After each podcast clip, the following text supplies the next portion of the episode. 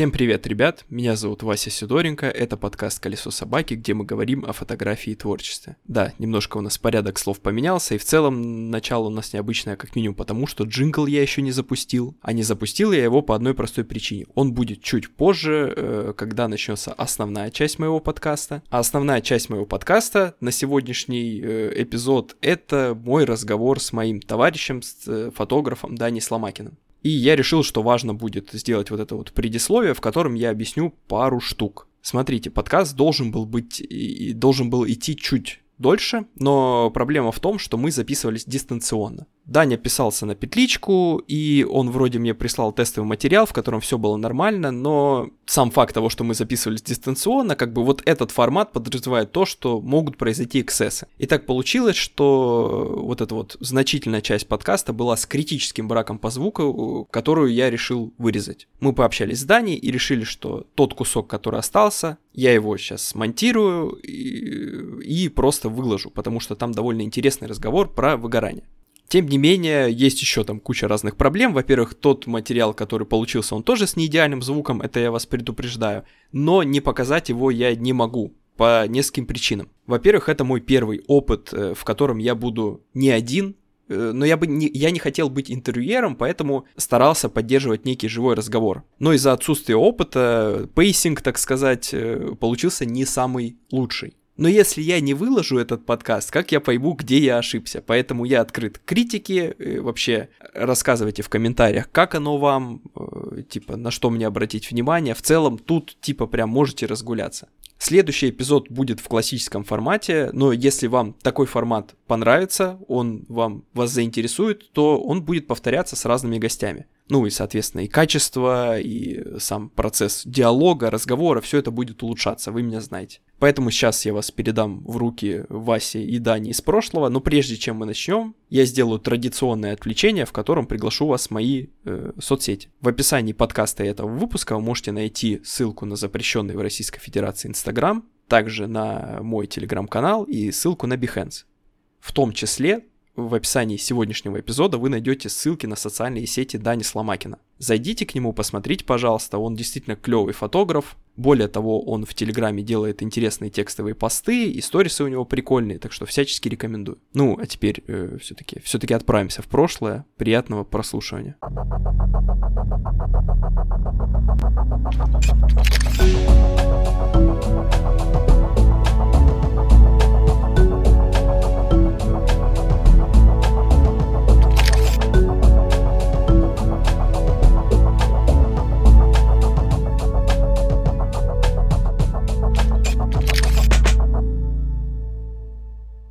Так, э, давай начнем с того, что это мой первый эпизод подкаста, где у меня есть э, какой-то гость. И тут два момента. Первый момент э, в том, что я не прописывал никакой сценарий, то есть э, я пытался накинуть какие-то темы, и они у меня даже есть, но в целом это будет не интервью, а какое-то обсуждение на некоторые вопросы. Э, так, в первую очередь я хочу тебя представить. Это Даня Сломакин, угу, фотограф из Санкт-Петербурга, мой коллега, да, можешь поздороваться. Всем приветик. Интервью ированный момент будет, поэтому давай начнем с того, что ты немножко расскажешь о себе, чтобы ввести в курс дела, Э, ну, пару слов, сколько ты снимаешь, потому что, насколько я понимаю, мы там при, примерно плюс-минус одинаково снимаем, и как бы идем нос к носу. Откуда ты? Вот пару слов, что ты, что, что бы ты сказал о себе? Приехал я с провинциального городка Сургут. Снимаю я полтора года с лишним, получается. Камеру первую купил 19 марта прошлого года, до этого еще немножко фотографировал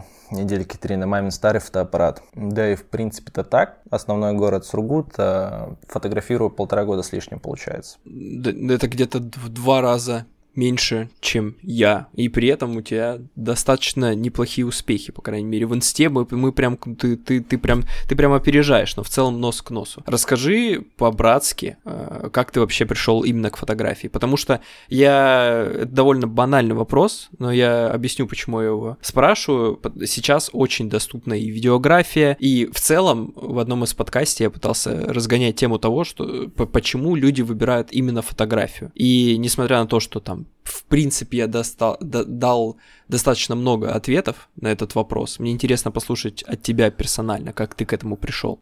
Фотография вообще в моей жизни появилась достаточно спонтанно, опять же.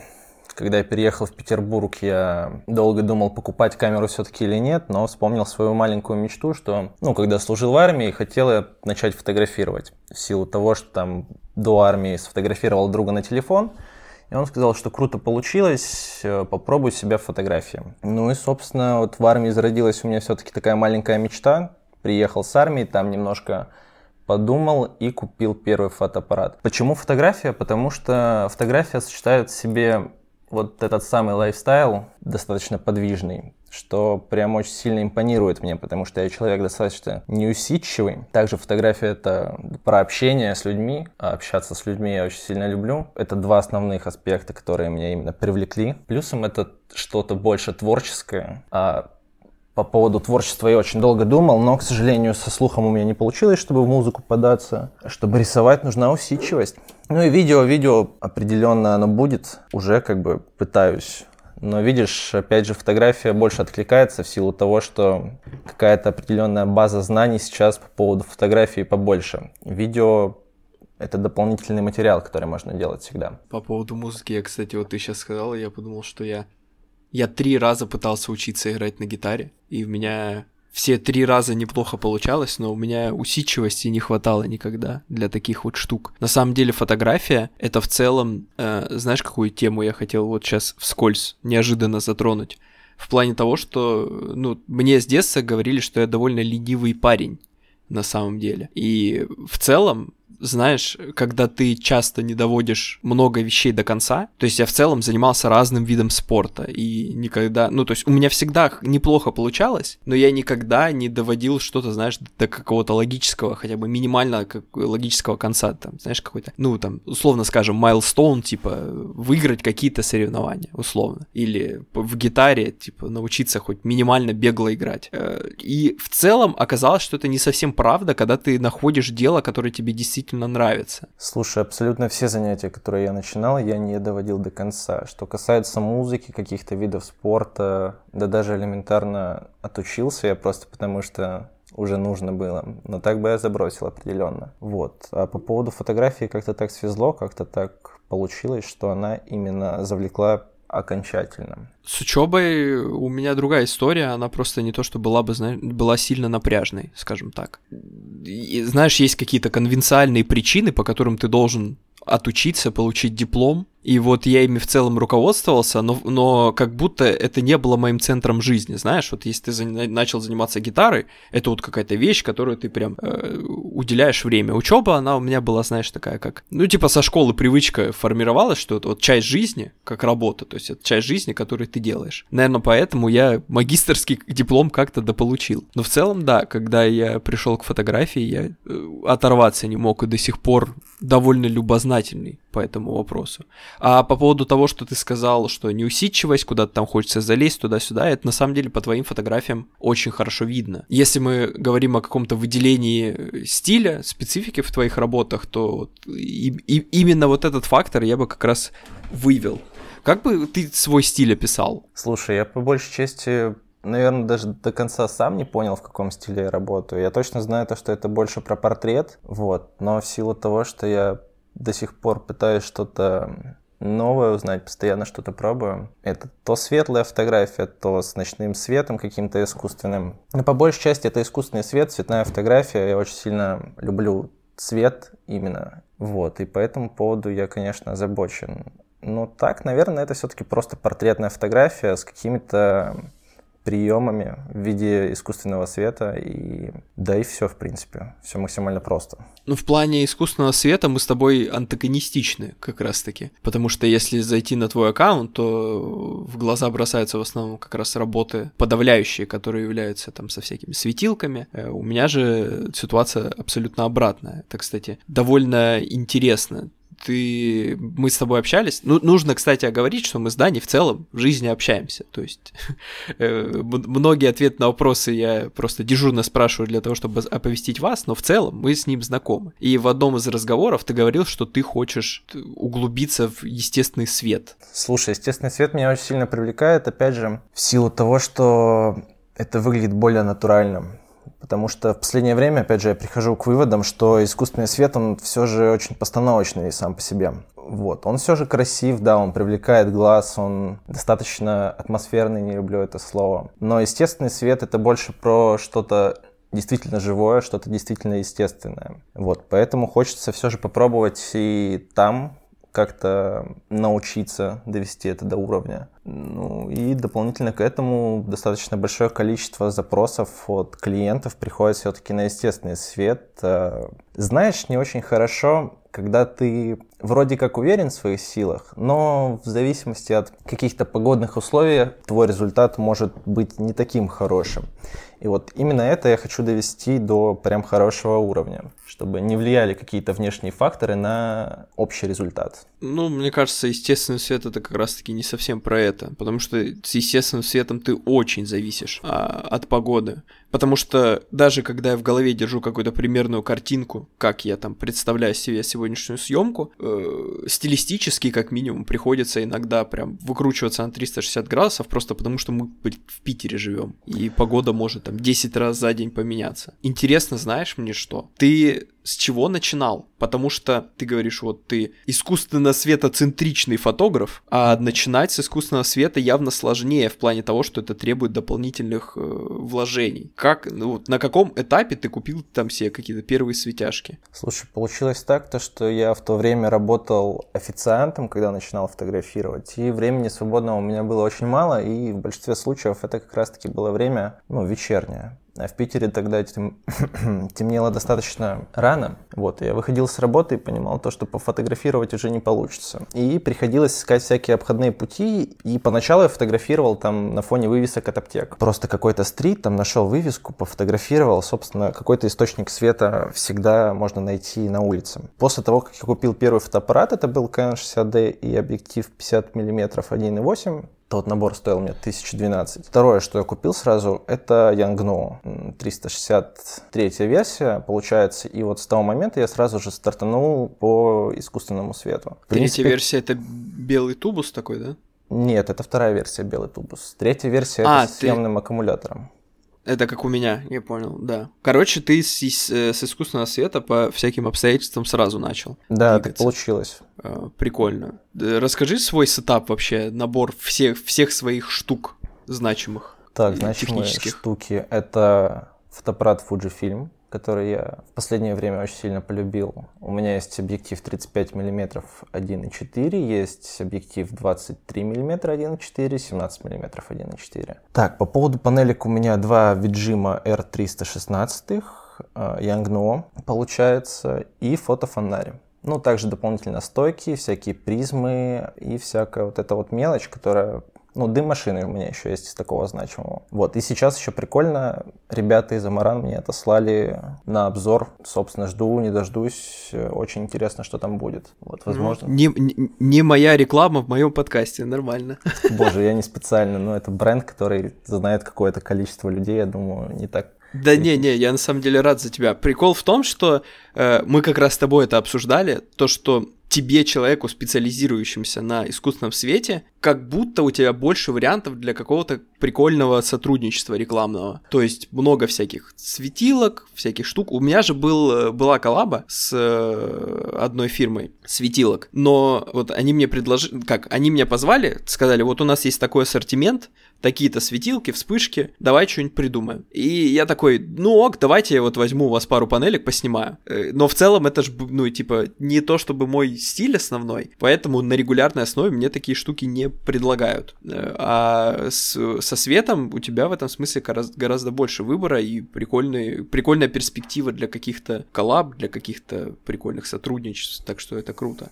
И вот у меня э, этот вопрос был не первый далеко, но раз мы зашли на эту территорию, давай вот насколько камера решает. Вот ты сказал, что начинал с 60D, которая на самом деле отличная камера. Ну, типа, это очень вариативный кроп потому что я на него тоже снимал. Но вот ты перешел на Fuji, который тот же кроп. Расскажи, насколько больше маневра у тебя стало за счет смены именно камеры? Слушай, ну после Canon 60D у меня еще был э, Canon 5D Mark III и объектив Sigma 35 мм 1.4 арт. Вот погоди, там... погоди, погоди, ты мне сейчас хочешь сказать, что ты после Mark 3 Фуджа купил? Да, абсолютно. Зачем? Слушай, компактность меня очень сильно привлекла. Б, а, ну ладно, давай так. Вот ты перешел, типа ты осознанно перешел с full фрейма на кроп. Да, так оно как, и было. Как, каково это? Слушай, ну я на самом деле порадовался покупке Фуджа в силу того, что я его смогу всегда везде с собой таскать. Это прям весомый плюс был. Опять же из-за того, что у меня всегда с собой какое-то достаточно большое количество искусственного света. Камера легкая, она прям такой весомый плюс. А в плане картинки, то есть в плане функционала, ты прям почувствовал это, знаешь, какой-то Типа, Слушай, воу, насколько, насколько схлопнулось пространство. Потому ну... что я, я почему спрашиваю, это просто абсолютно голый интерес, потому что я на full фреймы снимаю уже вот хер знает сколько. Вот этот опыт с 60D э, у меня был такой касательный, то есть это была не моя камера, это была камера, которую я снимал в, в развлекательном центре Джоки Джоя, скажем так. А mm. вообще мне повезло иметь первой камерой full frame. Слушай, ну пространство в плане... Ну, я на него сразу нацепил 35 миллиметров, опять же. Получается, в пересчете я получил те же самые 50 миллиметров. Конечно, пространство нормально так у меня отобрали. Я недавно пересматривал свои работы, конечно, старенькие на Canon. И что-то, что-то я так подумал, хочется все-таки обратно себе full frame. Но видишь, в чем дилемма? У меня, когда был full frame, я не понимал, что с него можно все-таки делать очень круто. Вот, а, то, то есть, есть ты, ты с фулфрейма не выжимал? Я не выжимал с него вообще практически ничего в силу своей неопытности. Дай мне сейчас тот фулфрейм и тот объектив, э, я выжму с него намного больше, чем на тот момент мог. Я на тот момент фотографировал, наверное, полгодика. Когда он у меня появился, это вообще месяца два было. Вот, и вот как полгодика эти завершились, то есть я 4 месяца откатал с 5D, и потом я перешел на Fuji.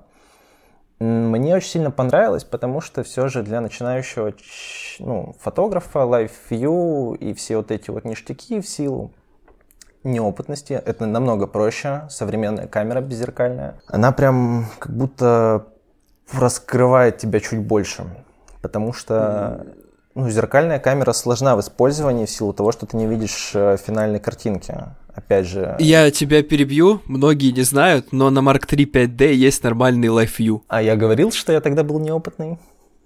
Ну, типа... Я не раскрывал это слово совсем.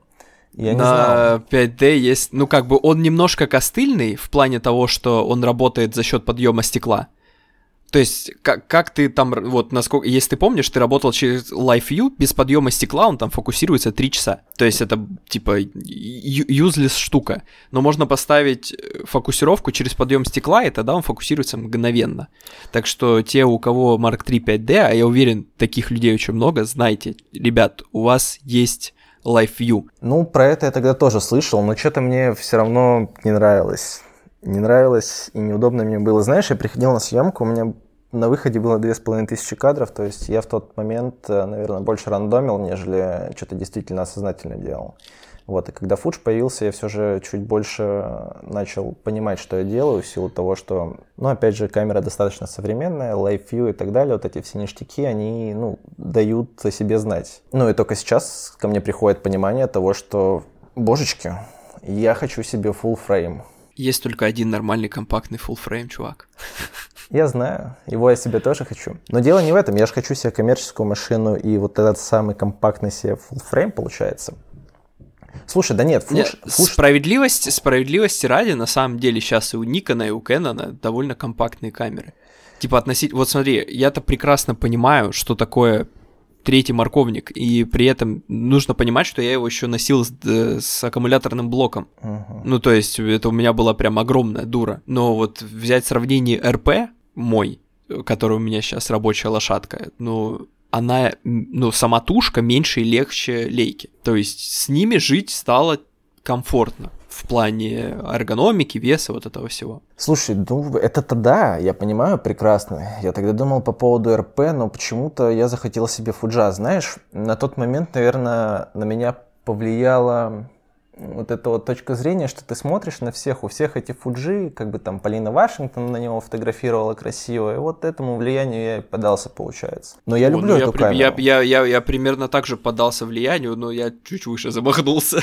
Ну, извините, у меня я... тогда денежек не было таких. Так у меня тоже не было. Я, я копил.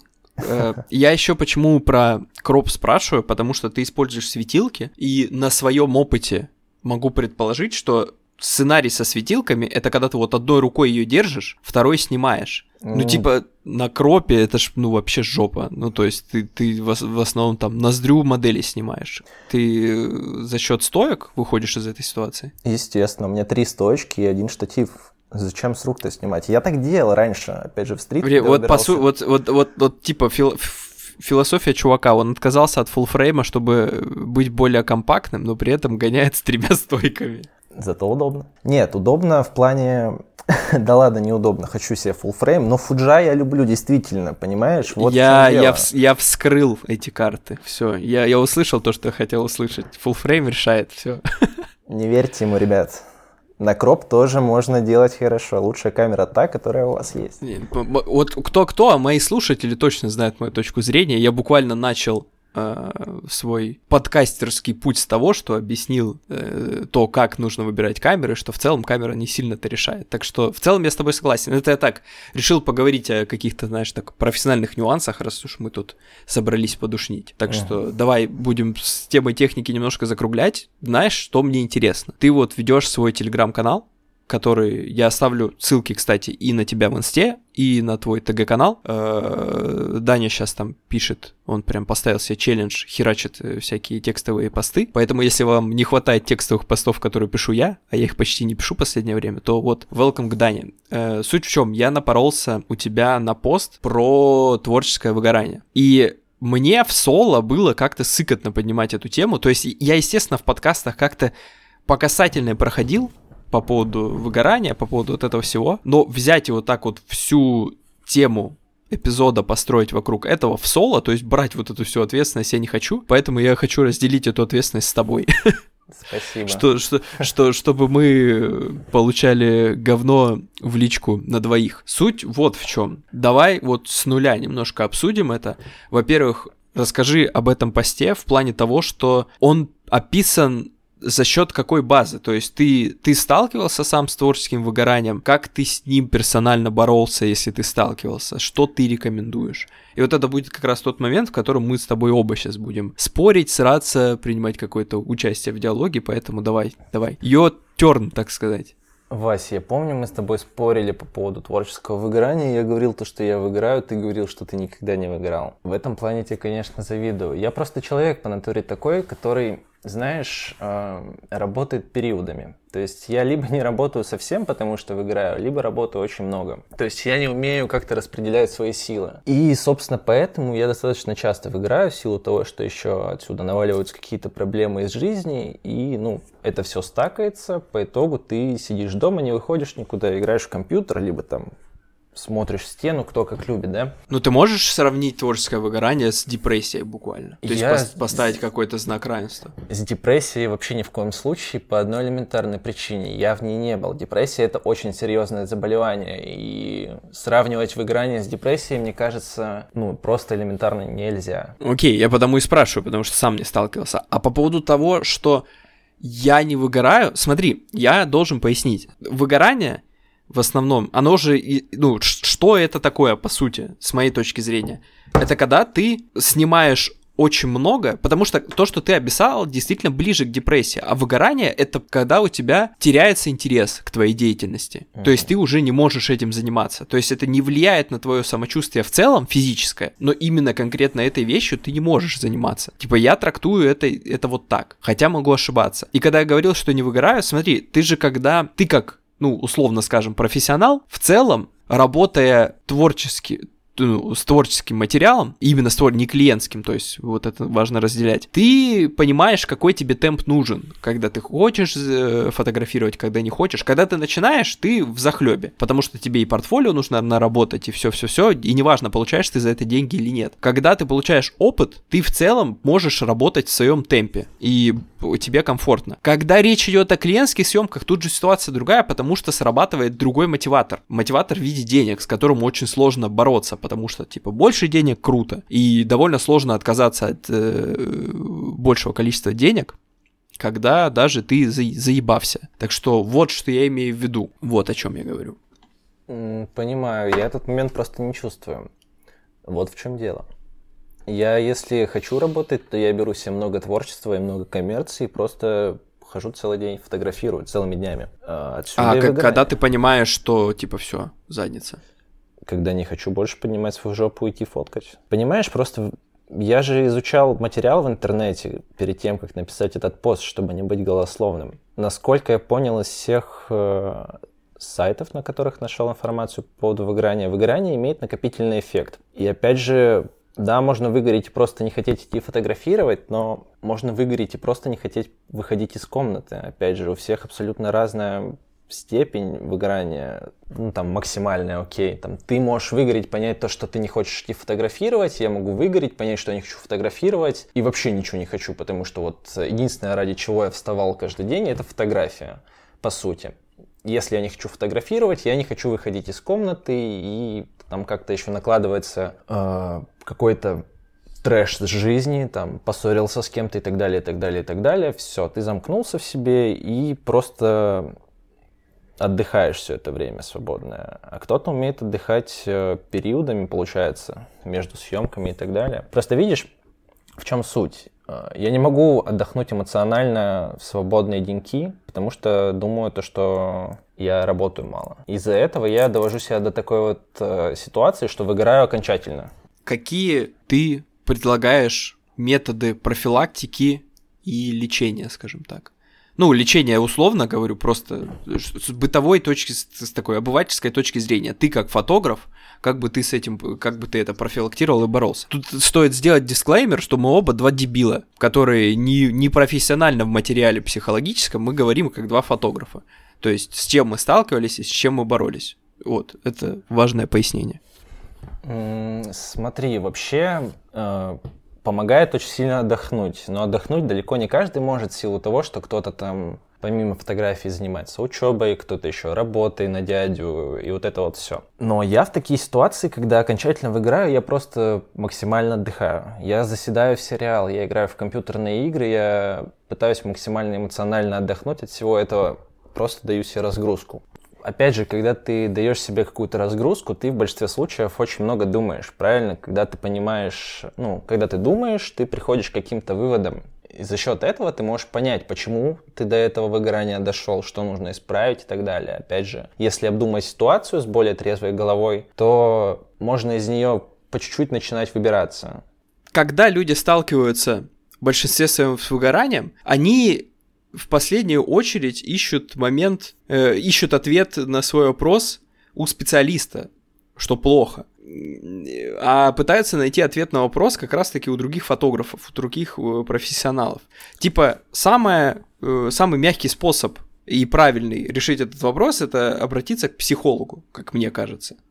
Mm-hmm. Просто тут же вопрос профилактики. Допустим, что я могу э, с профилактической точки зрения сказать. Смотри, я всегда в своей голове очень осознанно и четко делю творческие вещи и коммерческие. Это как раз к слову о том, что именно работая в творческой э, стезе, ты четко понимаешь свой темп. Но прикол в том, что и тут можно словить какое-то выгорание, просто на основе того, что у тебя нету конечной цели. Потому что ты крутишься как белка в колесе, поэтому очень важно посмотреть на всю ситуацию, на всю свою фотографическую творческую деятельность немножко сверху. Uh-huh. Сейчас попробую объяснить. Э, допустим, мы возьмем какой-то предмет в вакууме, и мы не можем, ну то есть без контекста мы не представляем его назначение.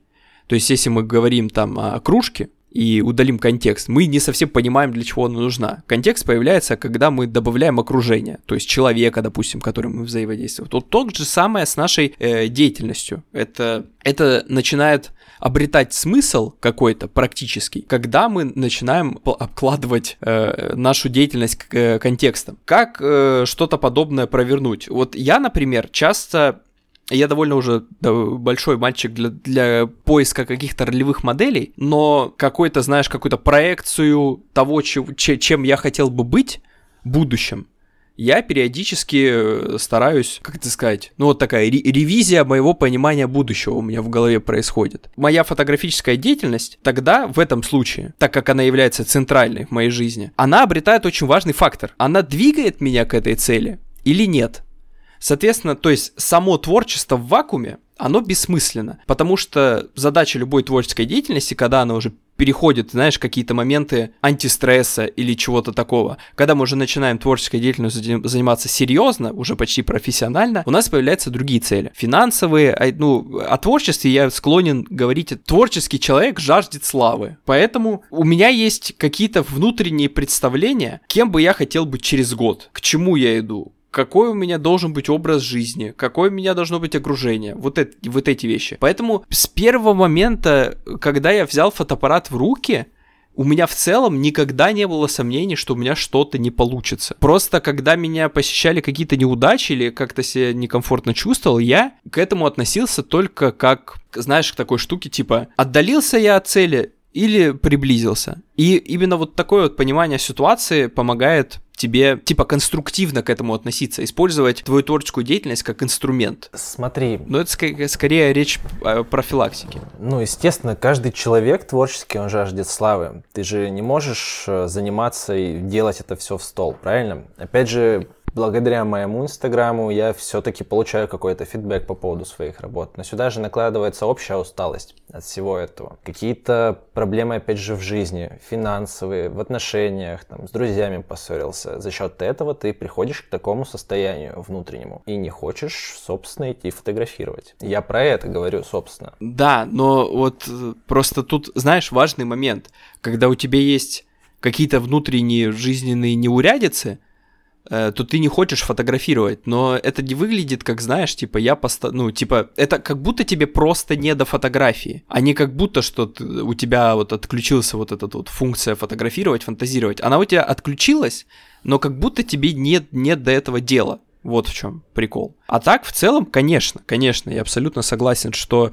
большая часть вот этих вот ментальных проблем, она накопительная, то есть это, это суммарный, э, суммарное количество факторов. Я на самом деле как будто абсолютно недавно с чем-то подобным сталкивался, потому что сложились куча там всяких неурядиц, и на фантазию, на возможность мыслить креативно, это, конечно, влияет, да. да. Но мне, мне как-то удается быстро перестроиться. То есть, э, и вот в этом мне помогает какая-то четкая постановка цели. Давай так, если прям выгорание от фотографий, то я с таким сталкивался буквально один раз в жизни, когда фидбэка не было от фотографий. То есть, когда ты завышаешь свои ожидания, это вот было в момент Твиттера, в момент NFT, вот в тот момент выгорание пришло именно из-за завышенных ожиданий, из-за того, что у всех все получается, а у тебя нет. В тот момент абсолютно та же самая ситуация. Помогло просто немножко выдохнуть, подумать, отдохнуть, э, немножко позаниматься собой и, в принципе, пойти дальше фотографировать. В принципе, все. А, так я бы списал выгорание. Вот это то, что я, в принципе, освещал в телеграм-канале, это про общее душевное состояние ну, в, ц- в целом, как я понял, твой э, основной посыл твоего текста в том, что, типа, обратите внимание на это и посмотрите на себя. И, yes. типа, там, сравните один, один с, э, там, единицу с единичкой, двойку с двойкой, и если вы там нашли какие-то совпадения, то, типа, повод задуматься о собственном ментальном здоровье. Что, кстати, хороший посыл. Да, посыл был именно такой, что если что-то не так, то лучше об этом подумать заранее. И решить эту проблему, пока она не дошла до какой-то финальной фазы, когда тебе хочется просто замкнуться в себе.